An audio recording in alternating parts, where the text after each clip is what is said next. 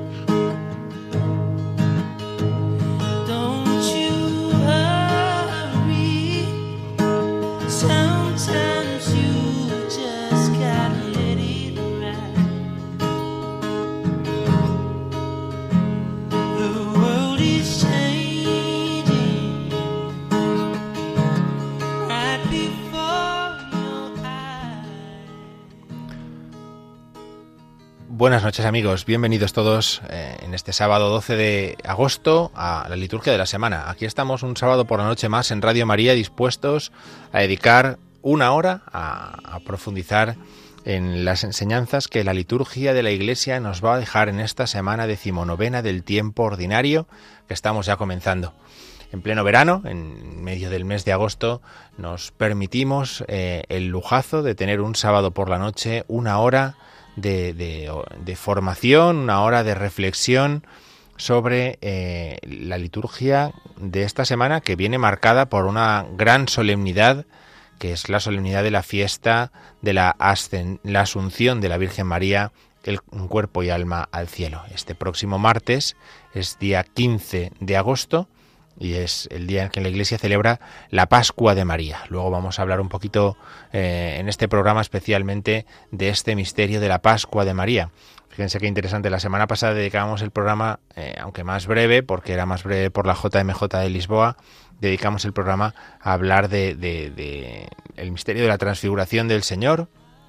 En este lo vamos a dedicar al misterio de la Pascua de María, la asunción, la dormición, eh, la coimesis, como dicen los griegos, la coimesis, ¿no? por si lo leen en algún icono, pues que sepan que, lo que está presentándose es eh, la dormición de María y cómo es asunta al cielo en cuerpo y alma, eh, en plena coherencia con lo que suponía el misterio de su Inmaculada Concepción. Y esto es un poco lo que vamos a ir contemplando a lo largo de este día. Esta es una de las fiestas más importantes del año, la fiesta de María, eh, de la Pascua de María, su paso de esta tierra, de este mundo, al Padre. Un paso que se realiza de una forma eh, eh, completa, mm, no como cualquier otro que, que, muere y va al encuentro con Dios por su alma, sino que ella es elevada, asunta en cuerpo y alma al cielo. Bien, pues eh, vamos a, dedicar el programa de hoy a, acercarnos un poquito a este misterio, vamos a hablar un poquito de su historia, vamos a leer también las lecturas de este día de la, Asunción mm, y a profundizar un poquito en, la espiritualidad que contiene. Escucharemos también algo de música mariana, mm, pues precisamente para poder situarnos un poquito mejor eh, en, este contexto, pero mm, no podemos hacerlo sin antes fijarnos en qué es eh, lo que la Iglesia celebra en este domingo, eh, domingo 13 de agosto y domingo decimonoveno del tiempo ordinario y a lo largo de toda esta semana decimonovena del tiempo ordinario. Nuestra primera parte del programa va dedicada a esto, a la liturgia de la semana, la semana decimonovena del tiempo ordinario.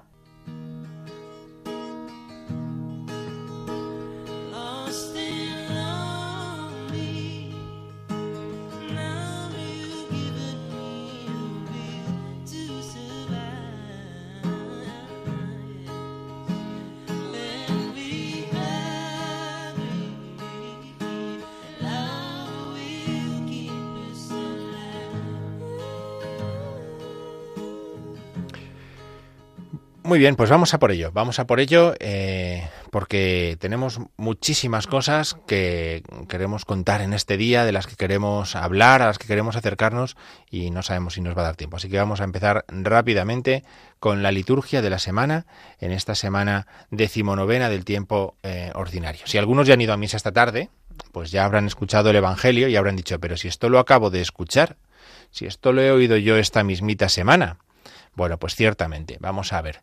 El Evangelio de mañana domingo eh, es eh, un Evangelio que ahora vamos a leer en el que Jesús manda a Pedro eh, que vaya sobre las aguas hacia él, porque Pedro se lo ha pedido a Jesús. Y este Evangelio, ahora muchos dirán, anda, pues sí, ciertamente, yo he estado esta semana en misa y lo he escuchado. Bueno, pues muy bien, esto sucede poquitas ocasiones, pero sucede en algunas ocasiones cada año. ¿Por qué? Pues porque eh, algo que nosotros ya hemos explicado muchas veces, nosotros tenemos dos ciclos en el leccionario, uno es el ferial y otro es el dominical, ¿verdad? Ferial llamamos al de los días del lunes al sábado y otro es el dominical, ¿no? ¿Por qué? Pues porque hay gente que va a misa solamente de domingo a domingo. Entonces hay un ciclo dominical pensando en la gente que, que solamente va a misa de domingo a domingo. Y, quien va un domingo y el siguiente y el siguiente y el siguiente y el siguiente puede ir encontrando la relación que hay entre uno con el siguiente. Pero hay gente que va a misa entre semana. Y entonces la gente que va a misa entre semana puede seguir lunes, martes, miércoles, jueves y dice, caray, lo, lo, de hoy va unido con lo de ayer, lo de ayer iba unido con lo de anteayer, ¿no? Pues son dos ciclos distintos pensando en esto, en que cada uno de nosotros tenemos una costumbre, de tal manera que el que va a misa todos los días tiene un ciclo durante la semana y otro ciclo los domingos para marcar la importancia del domingo, mientras que quien va a misa solamente los domingos, pues puede seguir el ciclo dominical y va siguiendo un evangelio, el que toca cada año. Este año sabemos que es Mateo, por lo tanto estamos escuchando el evangelio según San Mateo. Bien, pues este es un poco la, esto es qué es lo que sucede, pues que cuando estamos escuchando todos los domingos el Evangelio según San Mateo, uno tras otro, todos los domingos el Evangelio según San Mateo, como en el ciclo ferial, en el de los días eh, laborables, por así decirlos, eh, leemos Mateo, Marcos y Lucas, pues hay un tiempo en el que el Evangelio de Mateo coinciden en los domingos y en los días feriales. Y claro, en ese recorrido es fácil que haya pues al menos un par de veces o tres que haya evangelios que por así decirlo se crucen, ¿no? Es decir, que lo escuchemos como hemos escuchado esta semana este evangelio, Señor, mándame ir a ti, ¿no? Y que ahora llegue el domingo y digamos, pues, pues, pues yo lo he vuelto a escuchar, lo vuelvo a escuchar. Bueno, pues fenomenal, pero entendemos que se refiere a dos ciclos distintos, ¿no? Entendemos que, que no es un error mm, del cura, que no ha puesto el libro, no lo ha cambiado la cinta del otro día, sino que lo tiene ahí también. No, no, es que este es el evangelio que toca en este domingo decimonoveno del tiempo ordinario, ¿vale? Este domingo, este domingo escuchamos este evangelio que es Mateo 14, 22, 33. Sin embargo, la primera lectura, al tratarse de otro ciclo, tiene otro sentido completamente distinto. La primera lectura es una lectura del libro de los reyes. La primera lectura que vamos a escuchar es una lectura de la historia de Elías. Esta lectura de la historia de Elías, que es una llamada a la fe en Elías, anticipa la llamada a la fe en Pedro. Entonces tiene un sentido que es el que marca la primera lectura. Y con la primera lectura el Salmo, Salmo 84, aquel que le pide al Señor misericordia, Señor, muéstranos tu misericordia y danos tu salvación. ¿Eh? Esto es lo que Pedro necesita, ¿eh? la salvación del Señor, porque Él se hunde en las aguas. La vida es así, en la vida nos hundimos si no es porque el Señor eh, alarga su brazo y tira de nosotros, tira de nosotros ¿no? y nos levanta. Entonces, bueno, pues este es, este es el, misterio eh, que, vamos a escuchar en este domingo con unas lecturas preciosas, ¿eh? preciosas. Igualmente la segunda lectura, que sabemos bien que los domingos no tiene nada que ver con las anteriores, pero es una lectura preciosa de la carta a los romanos, del capítulo 9 de la carta eh, del apóstol San Pablo a los romanos, donde Pablo muestra su amor por el pueblo de Dios, hasta qué punto su amor a Cristo es un amor a la verdad y es un amor que, que, que, que, se extiende hacia todo su pueblo hasta tal punto que él está dispuesto eh, a aceptar ser un proscrito alejado de Cristo si eso sirviera para que su pueblo creyera en el Mesías, creyera en el Señor, ¿no?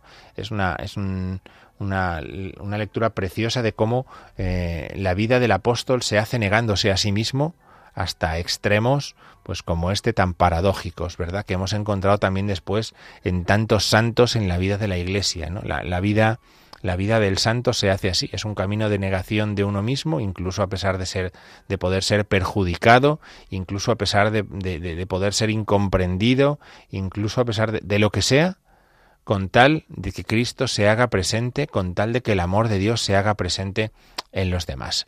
Bien, bueno, pues estas son las lecturas, son las lecturas que la Iglesia nos ofrece para este domingo decimonoveno del tiempo ordinario. Eh, para este eh, domingo 13 de agosto en el que nos encontramos. Estas son las lecturas que vamos a escuchar. Seguimos el recorrido por la semana y nos encontramos rápidamente el lunes 14 de agosto con la memoria de un santo, eh, un sacerdote y mártir muy conocido también, ¿verdad? San Maximiliano María Colbe.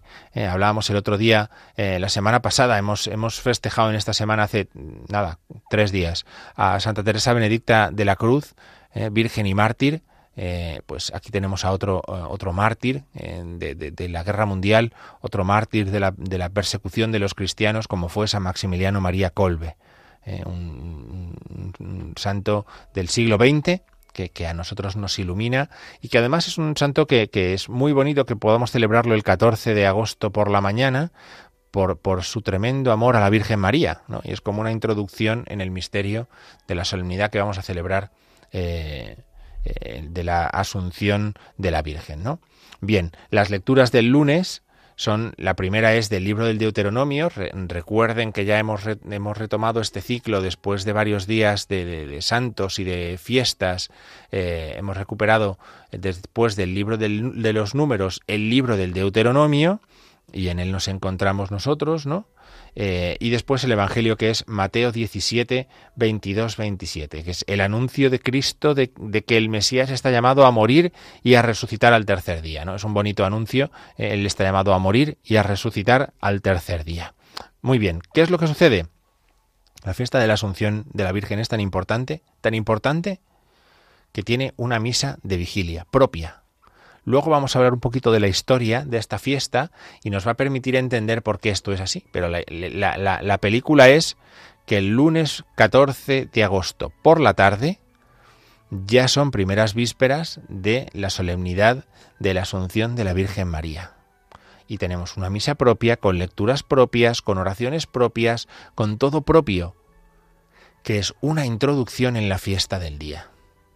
Entonces, si van a misa eh, a diario y van por la tarde normalmente, pues cuando vayan el lunes por la tarde se van a encontrar ya no con la memoria de San Maximiliano María Colbe, sino que se van a encontrar con la solemnidad de la Asunción de la Virgen, se van a encontrar con estas lecturas de la víspera, eh, que, son las que se van a, proclamar con sus oraciones propias. La fiesta de la Asunción de la Bienaventurada Virgen María, el lunes por la tarde, el día 14 por la tarde, en sus primeras vísperas, en su misa de vigilia, nos ofrece un texto precioso del primer libro de las Crónicas, del capítulo 15, en el que el arca de Dios es llevada a la tienda que David le había preparado. Aquí nos encontramos ante una preciosa forma que tiene la Iglesia de explicarnos que María es el arca de la alianza. Ella es el arca, lo decimos así en las letanías, pero a veces eh, no, nos paramos suficientemente a pensar en estas cosas. Ella es el arca de la alianza y así la Iglesia la reconoce al ofrecernos esta primera lectura. El arca que contiene la presencia de Dios es llevada a la tienda que David le ha preparado. El arca de la alianza, María, es llevada a la tienda del cielo en el día de la Asunción.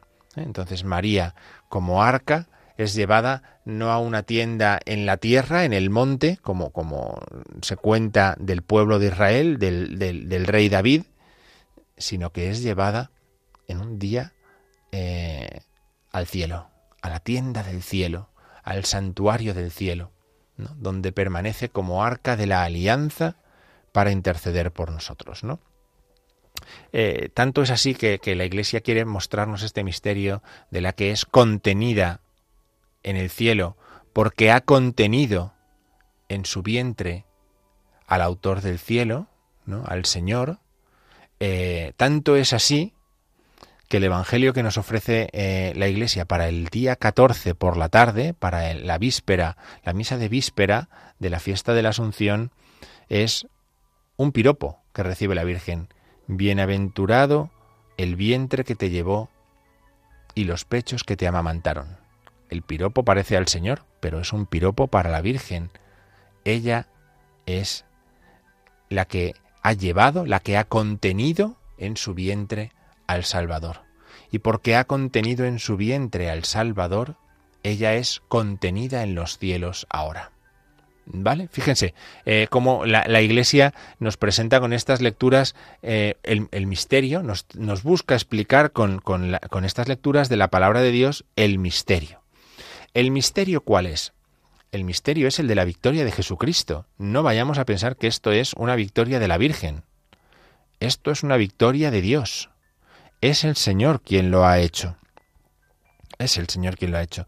Por eso, la segunda lectura, la primera carta a los Corintios, en el capítulo 15, San Pablo advierte de esto, de que Dios nos ha dado la victoria por medio de Jesucristo por medio de Jesucristo, la ascensión de María, la asunción de María en cuerpo y alma al cielo, sucede por los méritos de Cristo, por los méritos de la muerte y resurrección de Cristo, que decimos el día de la Inmaculada Concepción, ¿verdad?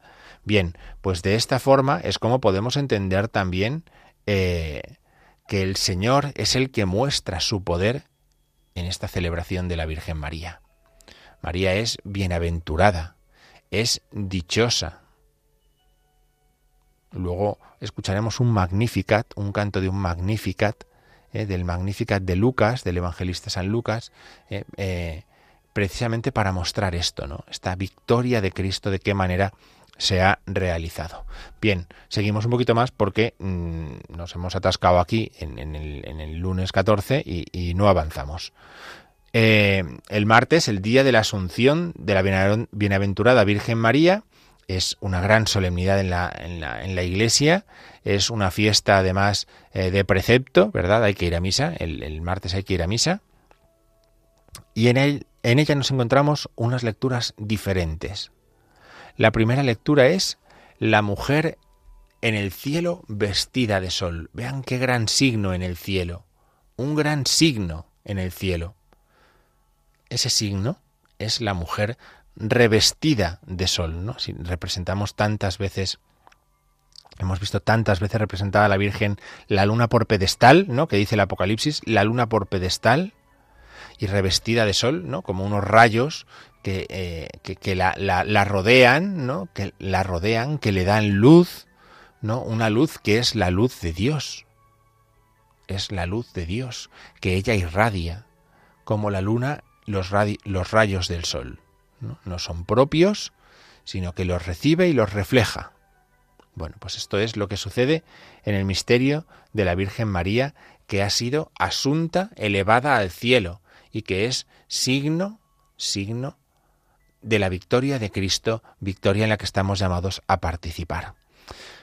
El Evangelio, el Evangelio que escucharemos el, martes, es eh, precisamente, como decíamos, el Magnificat, el poderoso ha hecho obras grandes en mí. Eh, ella misma reconoce, para que no haya ningún género de duda, ella misma reconoce que eh, los méritos son del poderoso, que el nombre santo es el del poderoso, que Él es el que ha obrado en ella.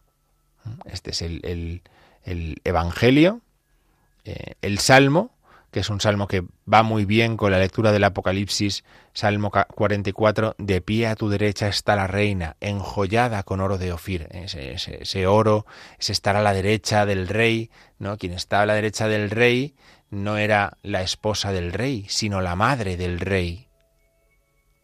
Por eso, la reina está enjollada con oro de Ofir sentada a la derecha del rey.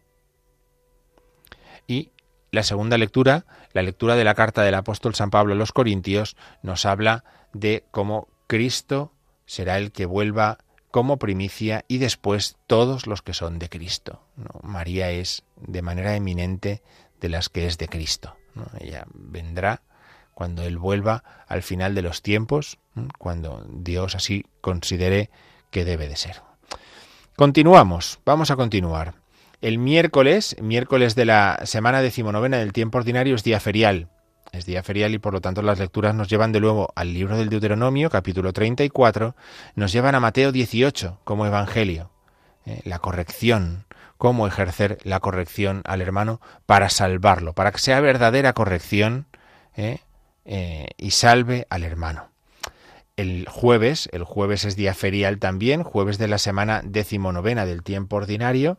La primera lectura es del libro de Josué, es también la historia del arca, la historia del arca, y la segunda, y el Evangelio, eh, las enseñanzas del Maestro acerca del perdón, no siete veces, sino setenta veces siete.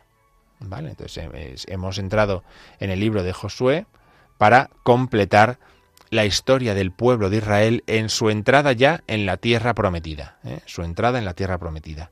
El viernes es también día ferial y la historia de Josué también, eh, también eh, es la primera lectura, la entrada en la tierra prometida. El Evangelio Mateo 19 es la enseñanza del Señor acerca del matrimonio. Lo que Dios ha unido, que no lo separe el hombre. Lo que Dios ha unido, que no lo separe el hombre.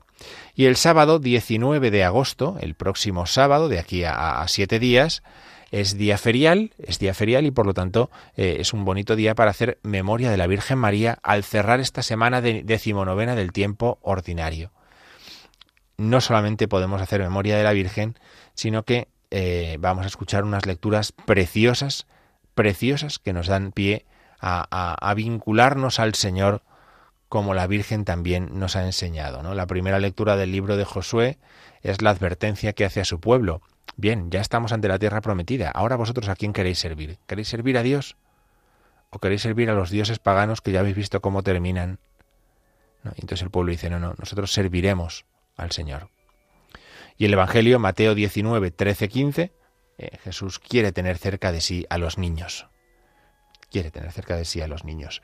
Bien, hemos hecho todo el recorrido, todo este largo recorrido por la liturgia de la semana. Nos ha llevado, pues, no medio programa, pero, pero casi, madre mía. Nos ha llevado casi medio programa, pero al menos nos ha permitido acercarnos a, todo lo que vamos a escuchar en esta semana, la palabra de Dios, a los santos que vamos a, a festejar y sobre todo a esta fiesta de la Asunción a la que vamos a dedicar el resto del programa. Vamos a escuchar uno de esos antiguos himnos eh, referidos a María como puerta del paraíso, María como puerta del paraíso, ella que ya ha entrado en el paraíso, se convierte en puerta del paraíso. Eh, y después continuamos aquí en Radio María en la liturgia de la semana.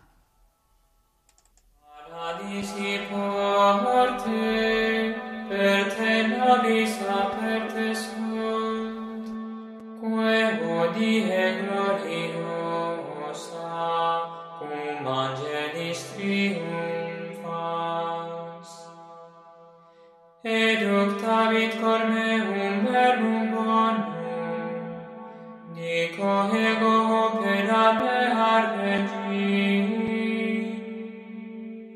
Astitit regina ad extris tuis, investitur de aurato, circumdata varietate, Paradisi nobis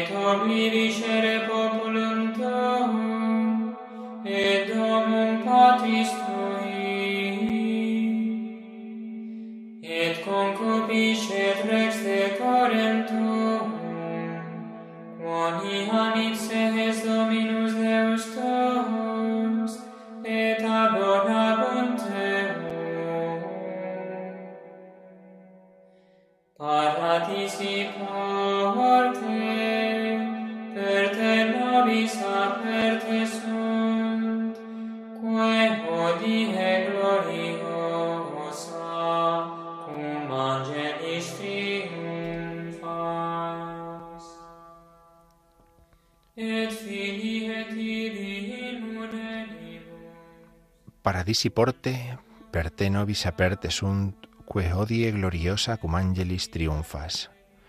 Las puertas del paraíso, las puertas del paraíso hoy se han abierto para ti. Tú que hoy gloriosa con los ángeles triunfas. Bien, es el Salmo 44. El- el- Esta es la antífona que se va repitiendo. Si nos hemos dado cuenta, es la antífona que se iba repitiendo, pero es el Salmo 44. A tu derecha está la reina, con vestido bordado de oro y engalanada con varios adornos. Escucha, hija, considera y presta atento oído. Olvida tu pueblo y la casa paterna. El rey está prendado de tu belleza. Bien, es el Salmo 44. ¿m? Por si al- alguno quiere buscarlo, pues eh, es la antífona y el Salmo 44, eh, que nos sirve para entrar en, en este comentario que podemos hacer ahora durante este ratito a, a- la fiesta que celebramos, a la fiesta de la Asunción. Vamos a hablar un poquito, un poquito, un poquito sobre la historia de este día, sobre la fiesta de la dormición o de la Asunción de la Madre de Dios a los cielos, ¿no? Muchos antiguos lo llamaban la dormición, pues consideran que la muerte es como es una consecuencia del pecado y en María no ha habido pecado, no se puede llamar muerte a su muerte, sino que hay que llamarla dormición, aunque ciertamente María ha experimentado lo que hemos experimentado todos, incluso su hijo, ¿eh? que es la muerte. No, no, no, no, no se ha visto privado Cristo de padecer una auténtica muerte como la nuestra, ¿no? Bueno, pues su madre tampoco. ¿no? Pero estamos hablando, en definitiva, de un mismo misterio, ¿vale? Luego puede haber matices, matices de, de- de gusto, de devoción, como queramos, pero reconocemos que la muerte de María ha dado paso, la Pascua. Ha dado paso a su entrada en el cielo. Y de su entrada en el cielo es de lo que nosotros nos alegramos, porque Cristo ha permitido, con su victoria sobre la muerte, participar eh, a su propia madre de esa entrada por las puertas del paraíso, que es lo que hemos escuchado. Bien, pues la fiesta de la Asunción o la fiesta de la Dormición, como nosotros de- decíamos, es una de las fiestas más antiguas de la Virgen María, una de las fiestas más antiguas, ¿eh? según está eh, atestiguado en los antiguos sacramentarios, en los antiguos libros.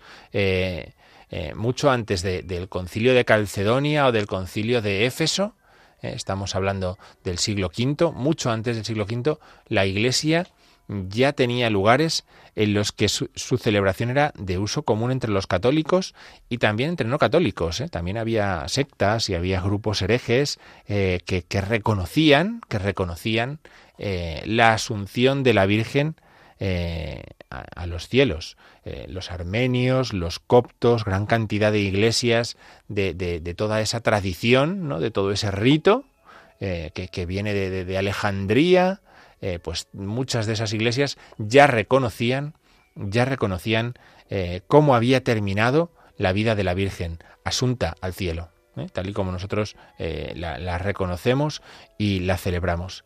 Y, es muy posible que, incluso la misma Basílica de Santa María la Mayor, ¿no? si han estado en Roma recordarán Santa María la Mayor, una de las cuatro grandes basílicas, eh, la que está sobre el monte Esquilino en Roma, eh, que, fue dedicada un 5 de agosto, lo hemos eh, celebrado como una memoria libre hace nada, hace una semana, pues también aquella basílica, como memoria de la Virgen, estaba dedicada a, esta, a este misterio de la Asunción.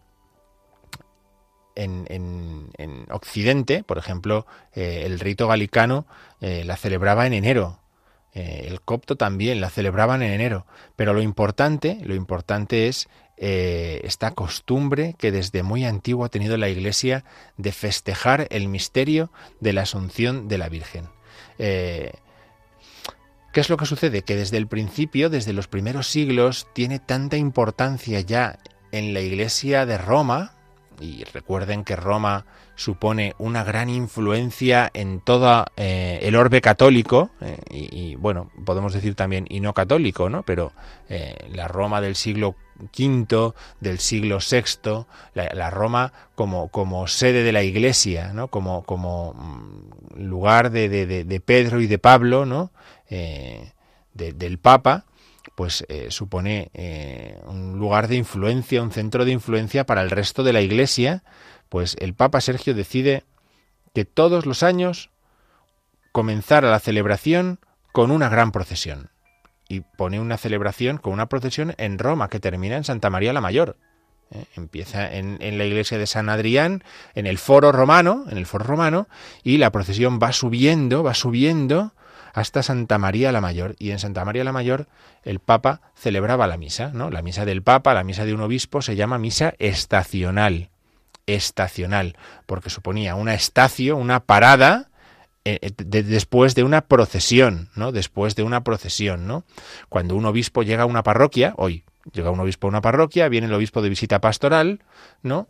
Y viene, viene caminando ¿eh? es recibido en la puerta, hace una estación, ¿no? Asperja a, la asamblea que se ha reunido y camina, camina hasta el altar para celebrar la misa estacional, ¿no?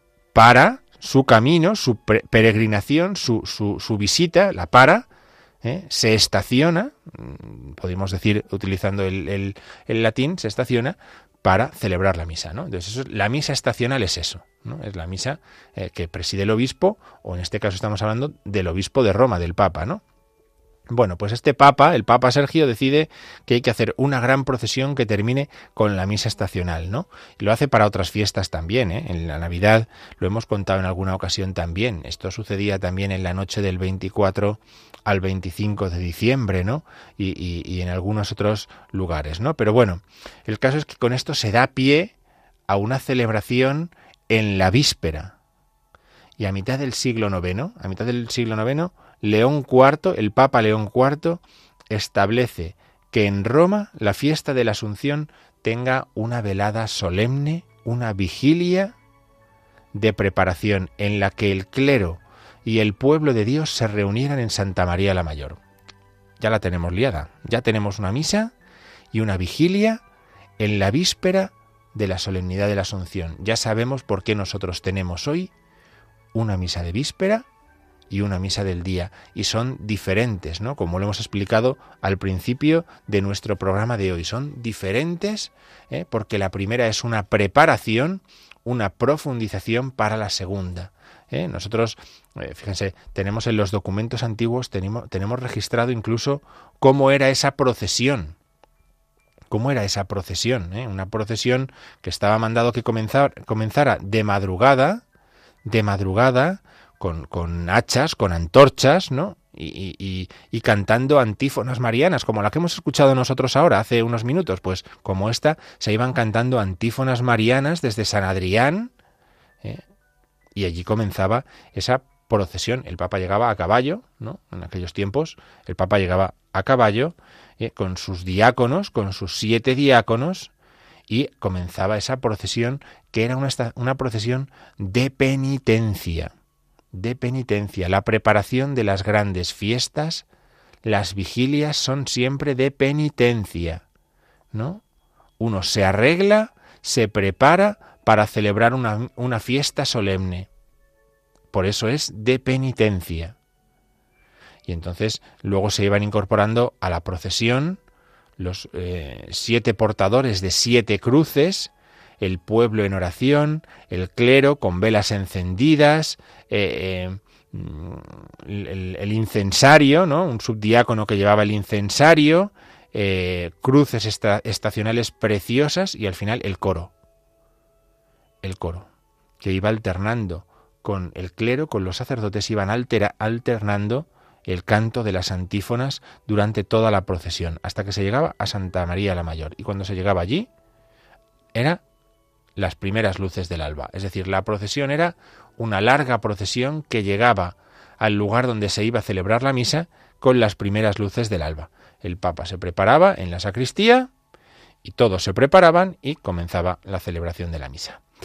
Bien, fíjense, ¿qué significa esto? Mm, más allá de, la anécdota o de, cómo históricamente se ha formado esa procesión, en muchos pueblos todavía eh, esta fiesta de la Virgen y otras fiestas de la Virgen comienzan con una procesión, con una procesión, ¿no?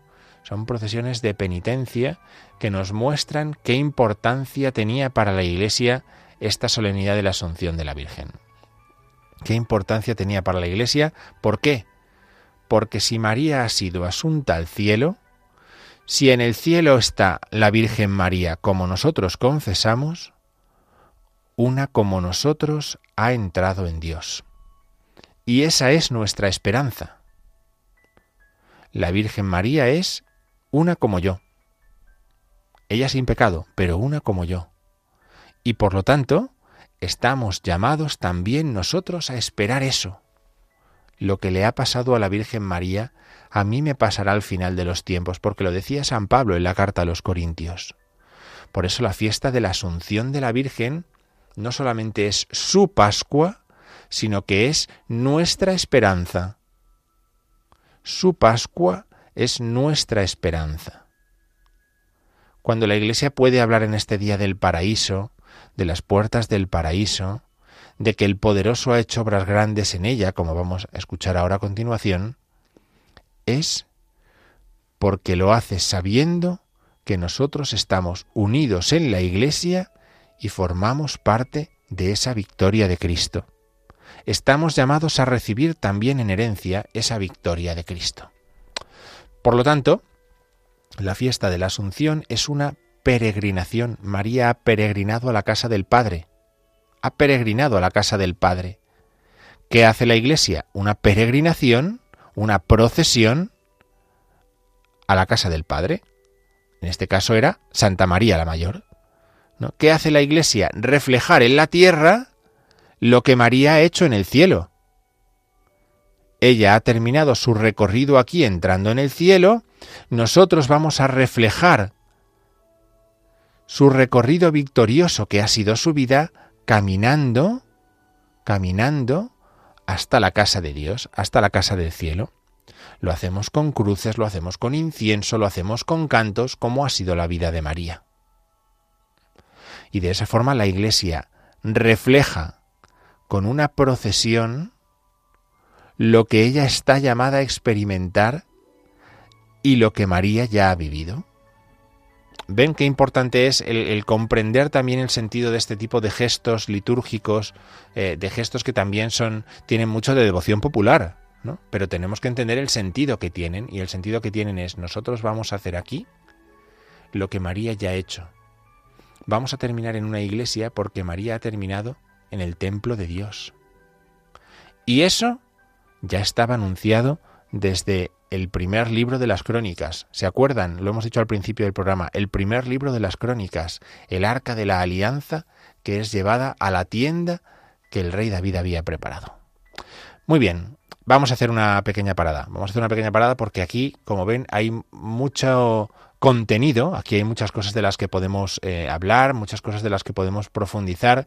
Nos va a ayudar ahora eh, la palabra de Dios, nos va a ayudar también la palabra de la Iglesia en esta parte del programa que nos, que nos queda. Vamos a escuchar Magnificat, vamos a escuchar el canto del Magnificat cantado por, por Arpadei, este texto del Evangelio según San Lucas, y continuamos aquí en Radio María en la liturgia de la semana.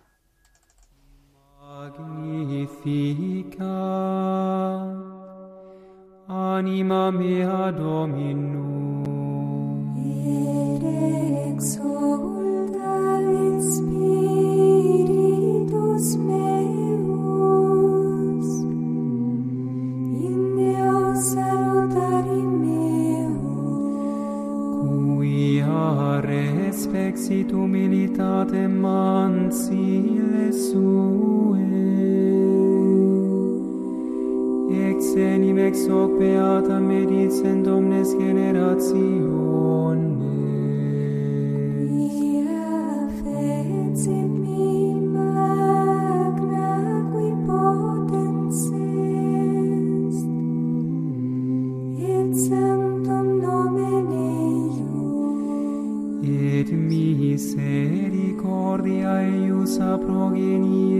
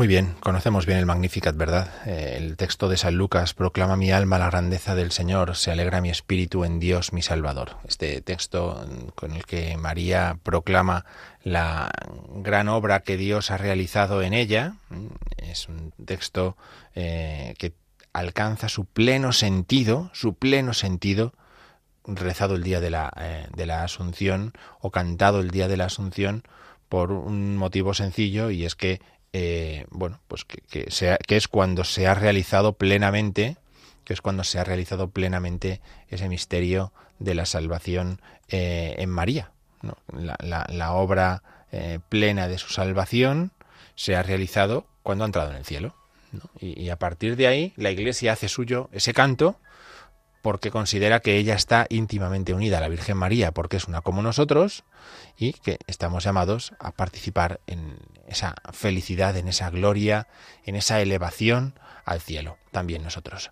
Muy bien, eh, esto es eh, Lumen Gentium, ¿verdad? Esto es Concilio Vaticano II, el, capítulo octavo dedicado a, reflexionar sobre el misterio eh, de la Virgen María, unida al misterio de la redención de su Hijo, ¿no? Entonces, de esta manera se entiende muy bien cuál es el lugar de María, que es la que acoge el misterio de la salvación y nos muestra a nosotros también cómo acogerlo. Un texto que nos puede ayudar a ello es el texto que vamos a escuchar tanto si vamos a misa el día 14 por la tarde como si vamos el día 15. ¿no? Es el, prefacio de la misa de la Asunción nos va a servir para poder profundizar un poco más en todo esto que estamos diciendo, nos va a servir también para resumirlo, de tal manera que nosotros podamos eh, valorar y que podamos comprender con un vocabulario eh, eclesial, con un vocabulario litúrgico, lo que confesamos. ¿no? Dice así este prefacio de la misa, es, decir, es un texto que, que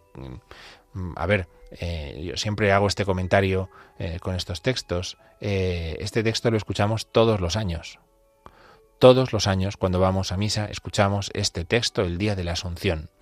No digo que lo tengamos que saber de memoria, pero sí que es un texto que no debería resultarnos extraño.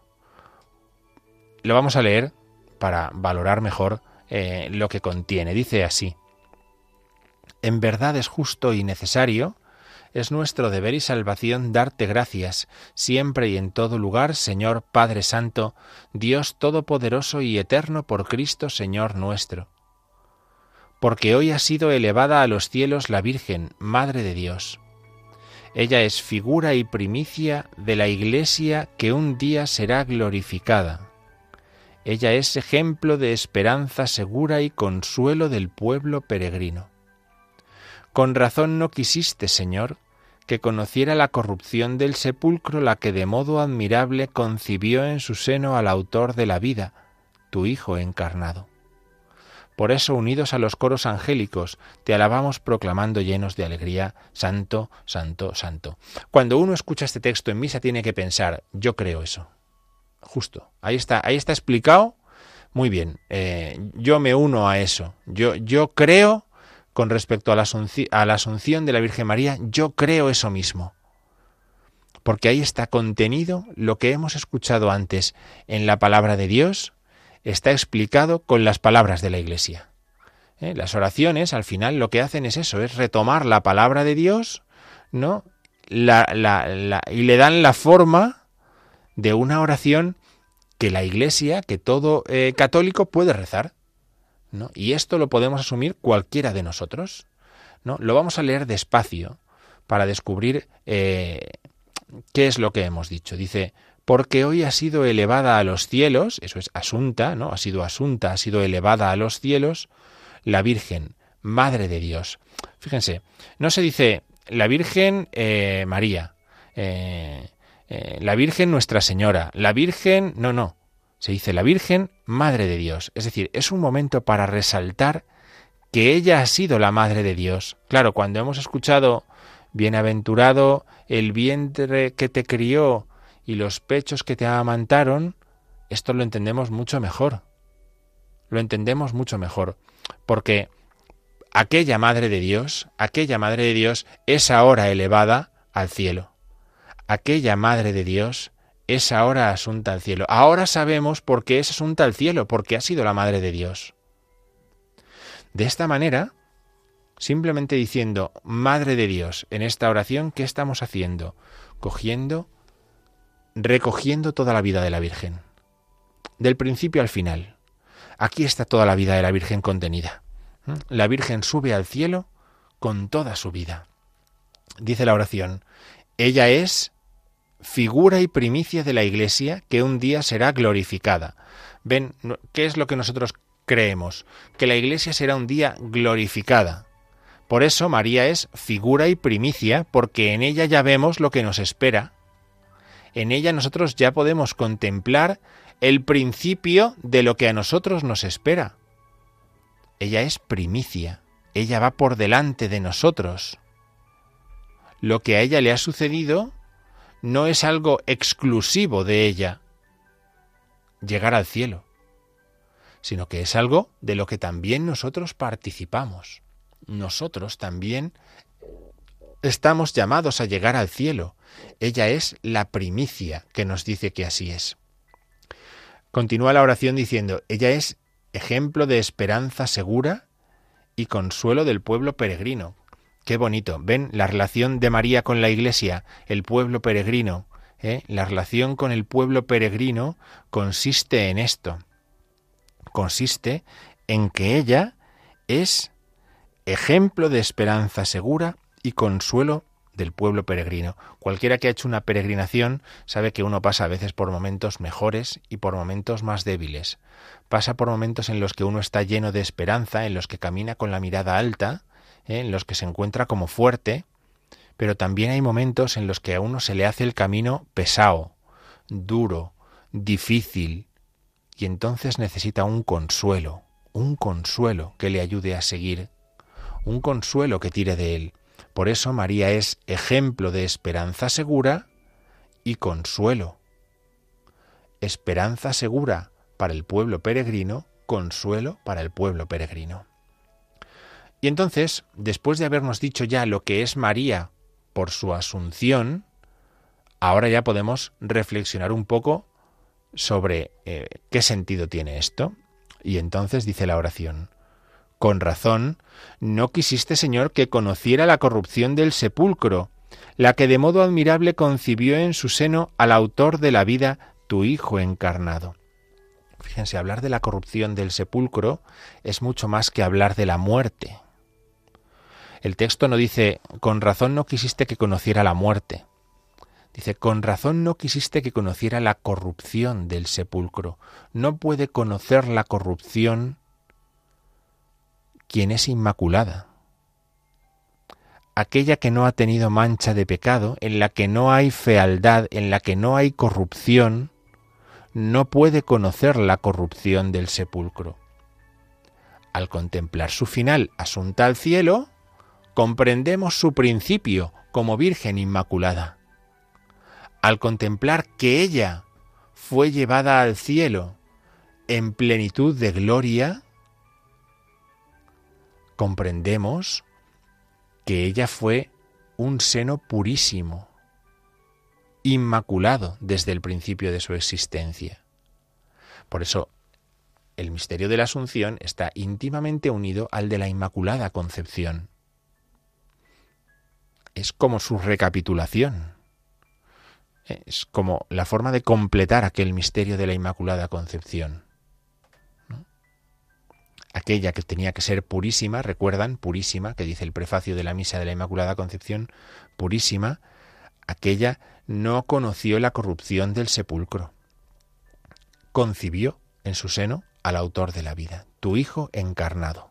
¿Eh? Comenzábamos hablando de la Virgen, Madre de Dios, hemos terminado el texto con tu Hijo encarnado, por el que ella es la Madre de Dios, porque es su Hijo encarnado su Hijo. El Hijo de Dios es su Hijo encarnado. Bien, es un texto precioso que nos ha permitido entrar un poquito más en este misterio de la Asunción.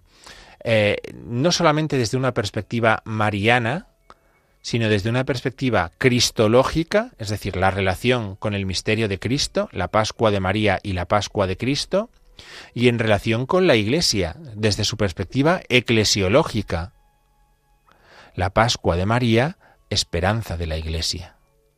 Ahora ya podemos ir el martes a, la misa de la eh, Asunción de la Virgen con toda esta perspectiva, con toda esta perspectiva. Mm, la historia cuenta, la historia de la, de la Iglesia, la historia de esta fiesta, también cuenta eh, que poco después, según esta fiesta fue creciendo también y fue profundizándose en, la historia de la Iglesia, eh, esta, fiesta fue prolongada durante ocho días. ¿eh? Fue prolongada durante ocho días. Y en el octavo día tenía su fiesta también en Santa María la Mayor. Tenía fiesta también Santa María la Mayor. ¿Qué fiesta celebra la Iglesia ocho días después de la Asunción de la Virgen? Santa María Reina. Hablaremos de ello un poquito también en el programa de la semana que viene. Vamos a escuchar un poquito de música porque estamos llegando al final de nuestro programa. Vamos a escuchar un poquito de música con U2 y, y nada, nos marchamos rápido que acabamos el programa ya.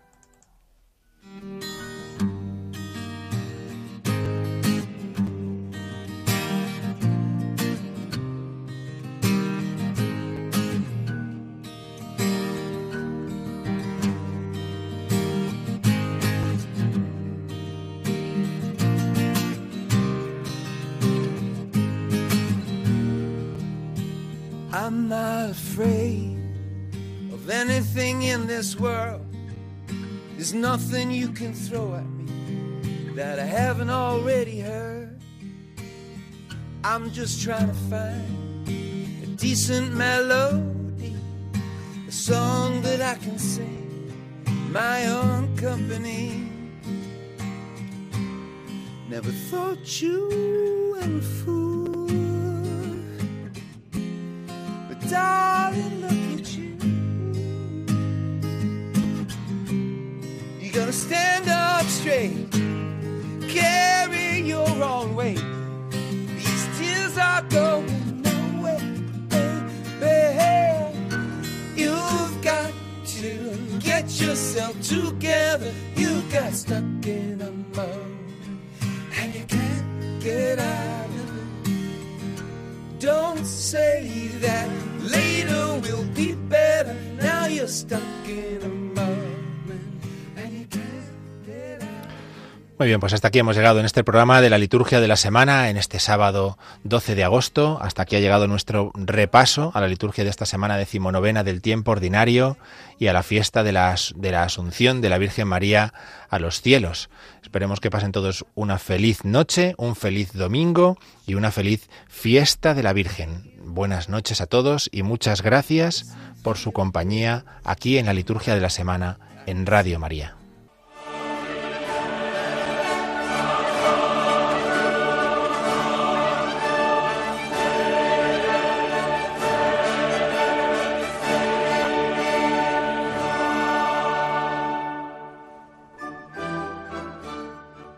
Han escuchado la liturgia de la semana con el padre Diego Figueroa.